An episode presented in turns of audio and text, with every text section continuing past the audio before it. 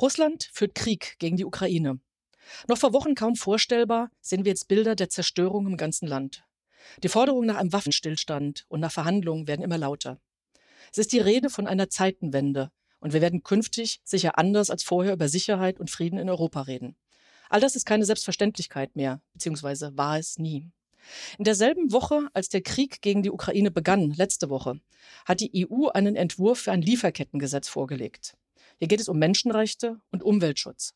Und deshalb haben wir das Thema heute trotz des Krieges nicht von der Tagesordnung genommen. Herzlich willkommen zur Folge 42 unseres Wirtschaftspodcasts Managerkreis Impulse. Heute zum Thema Lieferkettengesetz und Menschenrechte. Mein Name ist Marion Ohnesorg. Ich bin geschäftsführendes Vorstandsmitglied im Managerkreis der Friedrich-Ebert-Stiftung. Ich freue mich, dass wir heute Daniel Schönfelder bei uns zu Gast haben. Daniel Schönfelder ist Rechtsanwalt bei KPMG Law. Er berät zum neuen Lieferketten-Sorgfaltspflichtengesetz, hat dazu ein Praxishandbuch mitverfasst und vieles mehr. Herzlich willkommen an Daniel Schönfelder. Moin aus Hamburg, Frau Jon Ohnesorg. Angesichts des Konflikts in der Ukraine möchte ich mit einer fiktiven Frage anfangen. Wenn das deutsche Lieferkettengesetz schon gelten würde, was nicht der Fall ist, was müssten Unternehmen jetzt ganz konkret in Bezug auf ihr Geschäft mit russischen Firmen tun? Ja, vielen Dank für die spannende Frage. Die ist sehr komplex und vielschichtig. Was ich ausklammern will bei der Antwort ist die Frage des Sanktionsrechts. Da stellen sich natürlich jetzt gerade ganz komplexe Herausforderungen und zu denen beraten wir auch, natürlich. Aber ich will mich jetzt hier auf das Lieferkettengesetz fokussieren. Also bitte Sanktionsrechtsausführungen jetzt nicht erwarten. Denken wir jetzt einfach in der Lieferkettenperspektive und blenden das, was jetzt wirklich auch ne, juristisch schwierig ist, wir blenden das jetzt einfach mal aus, das Sanktionsrecht. Wenn wir jetzt einfach pur Lieferkettengesetz denken, dann ist es so, es gibt ja eine Pflicht zur menschenrechtlichen Sorgfaltspflicht. Das ist ein Risikomanagementsystem für Menschenrechte und Umwelt im Kern. Und dort gibt es eine spezifische Pflicht, wenn man wesentliche Veränderungen in der Risikolage zu erwarten hat, in der Lieferkette, in der gesamten Lieferkette, dann muss man mit Risikoanalyse und mit Maßnahmen reagieren. Jetzt stellt sich die Frage, könnte der Ukraine-Konflikt ein derartiger Anlass sein, wo man sozusagen beim Unternehmen, wenn man jetzt Lieferketten im Zusammenhang mit Russland und der Ukraine hat, deswegen reagieren muss mit anlassbezogenen Sorgfaltspflichten. Nehmen wir jetzt einfach mal hypothetisch an, das wäre so für ein Unternehmen. Ich habe mir drei Beispiele überlegt, in denen das Ganze relevant werden könnte. Ja. Das erste wäre, nehmen wir mal an, ich bin ein deutscher Automobilhersteller und ich beziehe für meine Produktion von russischen staatlichen Gaskonzernen Gas bzw. Öl. Und nehmen wir jetzt mal auch wieder weitergesponnen, ganz so krass ist das wohl nicht, aber nehmen wir mal hypothetisch an, jeder Euro, den ich hier zahle, wäre eine Kugel für die russische Armee, weil faktisch dieser Staats, staatliche Gaskonzern als Finanzabteilung des Verteidigungsministeriums fungiert.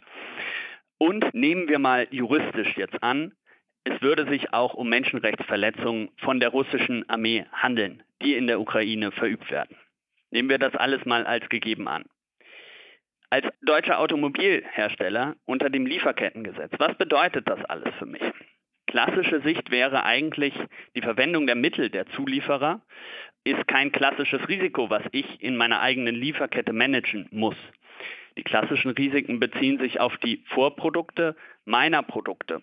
Die Mittelverwendung ähm, der Zulieferer ist grundsätzlich eher nicht abgedeckt. Allerdings, wenn wirklich klar ist, dass praktisch die Mittel des Zulieferers nur ein Instrument des russischen Verteidigungsministeriums wären, um Menschenrechtsverletzungen zu verüben, hätten wir das Problem, dass die, wir eine Garantie haben, dass das Geld, was der deutsche Mobilindus, äh, der deutsche Automobilkonzern jetzt ähm, zahlt, garantiert zu Menschenrechtsverletzungen beiträgt. Dann hätte man auf jeden Fall kritische NGOs und eventuell auch Gerichte, die große Sympathie für die Annahme hätten, dass diese Finanzierung, die garantierte Finanzierung von Menschenrechtsverletzungen, ein Aspekt wäre, der einzubeziehen wäre, ein menschenrechtliches Risiko, was auch vom Lieferkettengesetz erfasst wird.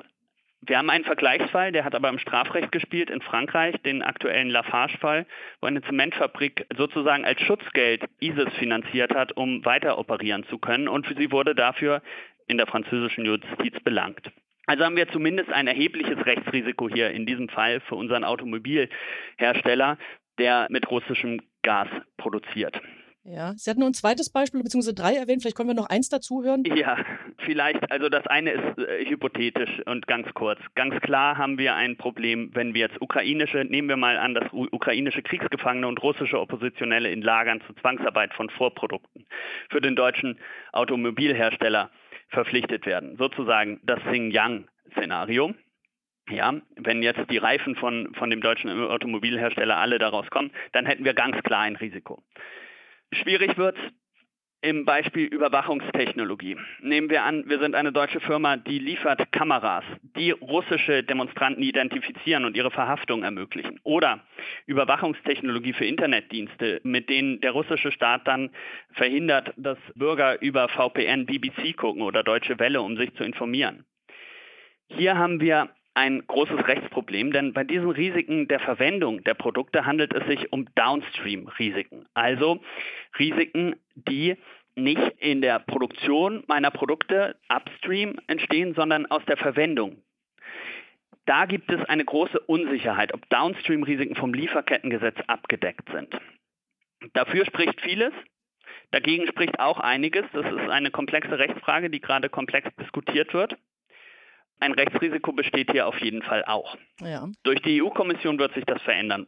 Die decken klar Downstream-Risiken ab. Okay, also lassen Sie uns nochmal an Anfang gehen. Also halten wir mal fest, es geht generell um die Verantwortung von Unternehmen für Menschenrechte und Umweltthemen. Also Sie sind schon sehr direkt eingestiegen in die Komplexität, auch die juristische Komplexität.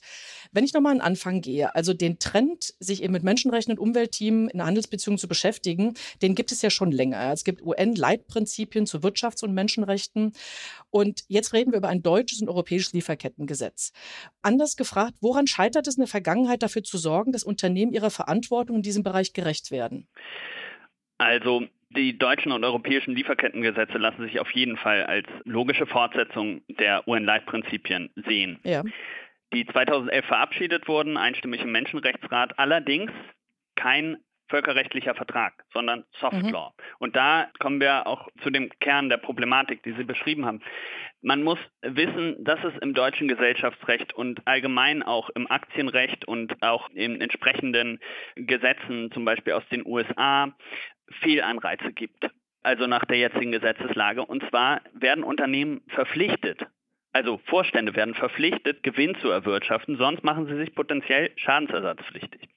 Mhm. Das heißt, als Unternehmer, als Vorstandsmitglied stehe ich vor der Herausforderung, wenn ich jetzt für angemessene Löhne sorgen will in meiner Lieferkette, dass das potenziell den Gewinn meines Unternehmens schmälert, ich mich potenziell schadensersatzpflichtig mache. Mhm. Ich kann mich verteidigen, ich kann sagen, es gibt betriebswirtschaftliche Evidenz, dass das auch betriebswirtschaftlich etwas hilft. Ne? Investorenmotivation, Konsumentenmotivation und so weiter und so fort. Allerdings haben wir dann noch eine gewisse Rechtsunsicherheit. Und diese Rechtsunsicherheit wird beseitigt durch die Lieferkettengesetze. Denn jetzt kann ich als Vorstand sagen, ich muss es machen. Es ist keine Frage von Betriebswirtschaft, sondern ist meine Legalitätspflicht. Gut. Also schauen wir uns mal die Umsetzung ganz konkret in Deutschland an. Der Bundestag hat das Lieferkettengesetz verabschiedet. Das tritt nächstes Jahr 2023 in Kraft.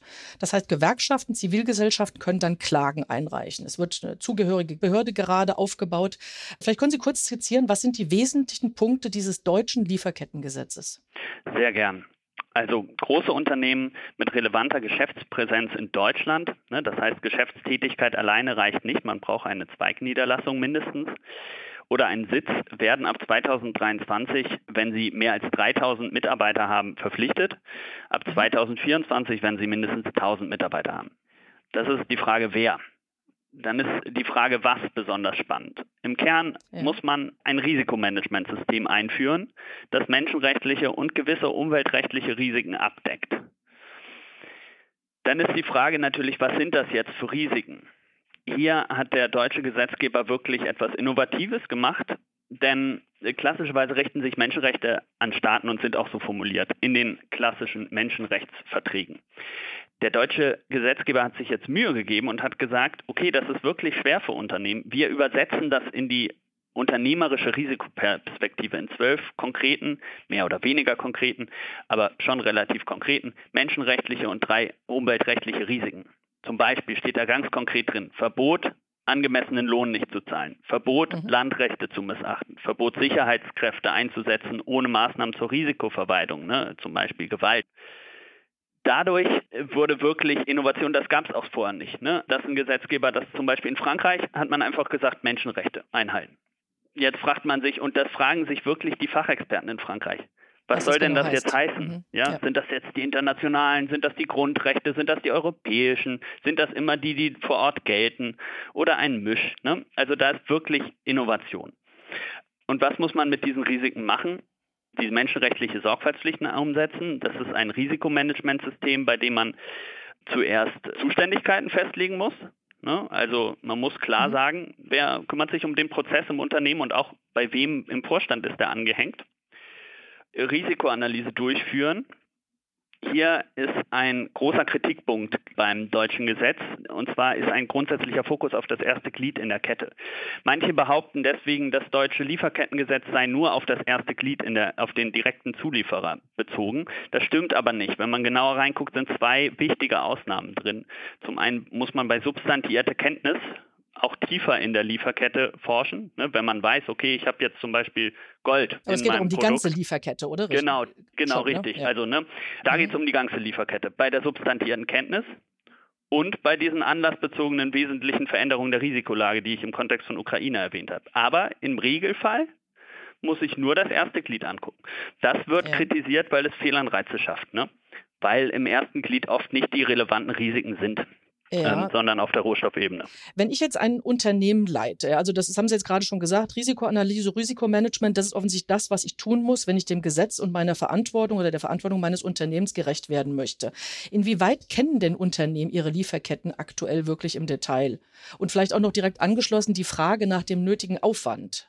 Man muss sich ja vorbereiten dieses Jahr. Also die Kenntnis der Lieferkette im Detail wird in den meisten Fällen, da gibt es natürlich innovative Projekte und Blockchain-Lösungen, an denen gearbeitet wird oder kleinere Unternehmen, die das wirklich schon lange und systematisch betreiben. Aber im Großen und Ganzen kennen viele Unternehmen ihre Lieferkette nicht im Detail. Es ist auch bei manchen Sachen unklar, wie schnell das gehen wird, dass man das wirklich kennen wird. Denn wenn man sich ja wieder ein deutsches Automobilunternehmen vorstellt, was Zehntausende von Zulieferern hat oder sogar noch mehr, über die ganze Lieferkette verteilt, meinetwegen sogar Hunderttausende, dann wird es sehr schwer, alle mit Namen zu kennen. Aber das ist auch gar nicht unbedingt das, was das Lieferkettengesetz verlangt. Denn das ist ganz wichtig und das wird auch manchmal nicht genügend betont. Man muss die schwerwiegendsten Risiken angehen. Es ist ein risikobasierter Ansatz gefordert. Das heißt, ich muss jetzt nicht, damit ich Bußgelder vermeide, jeden letzten Zulieferer im letzten Glied identifiziert haben mit Namen und Anschrift. Ne, sondern ich muss die Risiken kennen und muss zeigen, dass ich da Maßnahmen gegen ergreife. Der ja. Umsetzungsaufwand, der geist dann wirklich jetzt viele Zahlen, die alle mehr oder weniger, sag ich mal, ja, realistisch sind durch die Welt. Es gibt Zahlen von einem Handelsblatt-Studie, Handelsblatt Research Institute, 0,05 bis 0,1 Prozent Umsatzes. Eine EU-Studie spricht nur für große Unternehmen von 0,005 Prozent des Umsatzes und für kleine und mittlere von 0,074. Der Gesetzgeber geht von 15.000 Euro pro Unternehmen Umsetzungsaufwand aus.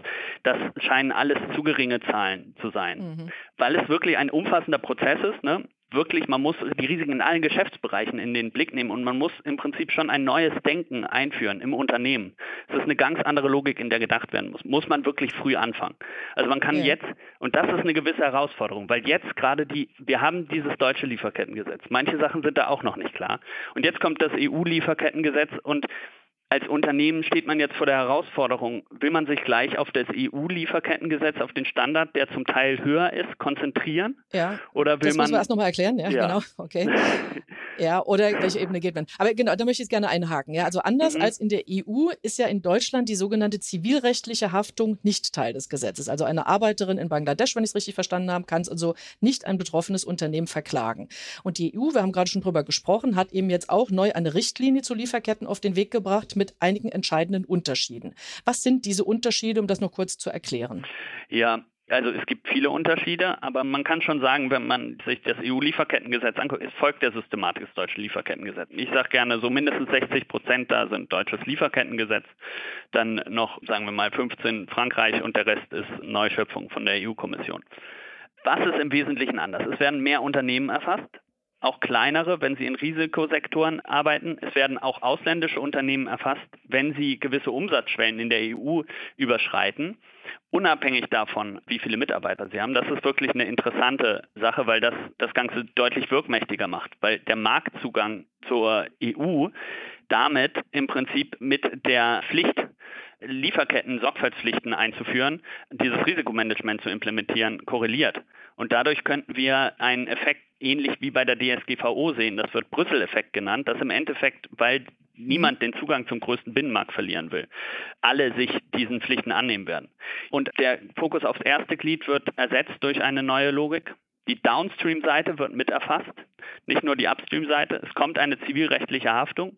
Klima- und Biodiversitätspflichten sind auch enthalten. Mhm, das sind die zwei Unterschiede, ne? oder einige sind. Mhm, ja. Genau, das sind so die mhm. wesentlichen Unterschiede. Und ja, es, aber jetzt bleibt natürlich abzuwarten, was passiert. Also ich meine, man muss sich schon überlegen, hat die EU-Kommission, hat wohl mit den Mitgliedstaaten, das ist nicht ganz klar, schon abgestimmt, den Entwurf, ne?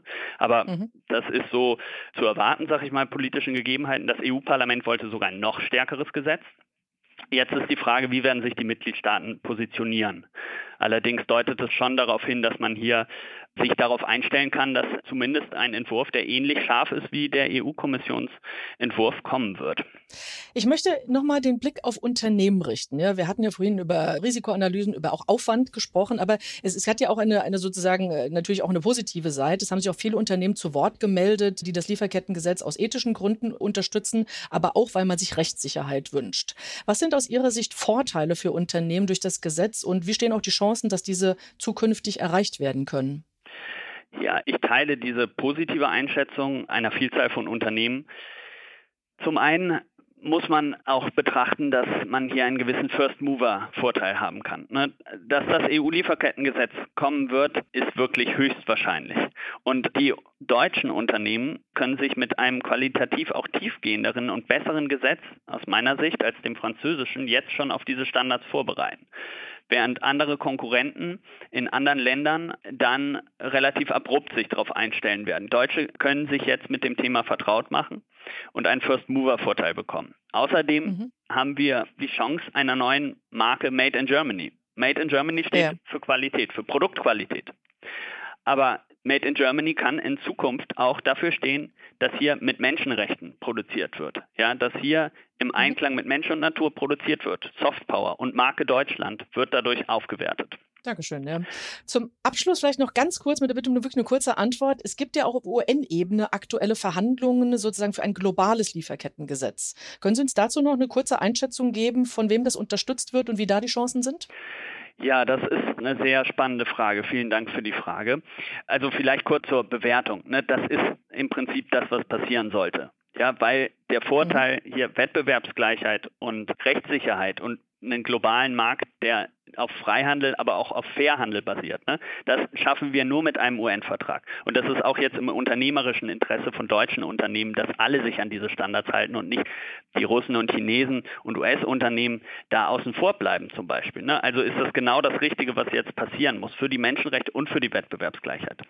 Politisch ist das gerade im Fluss. Klassischerweise wurde diese Initiative, ist ein offizieller UN-Prozess, von den Staaten des globalen Südens vorangetrieben, vor allem von Südafrika und Ecuador Ecuador.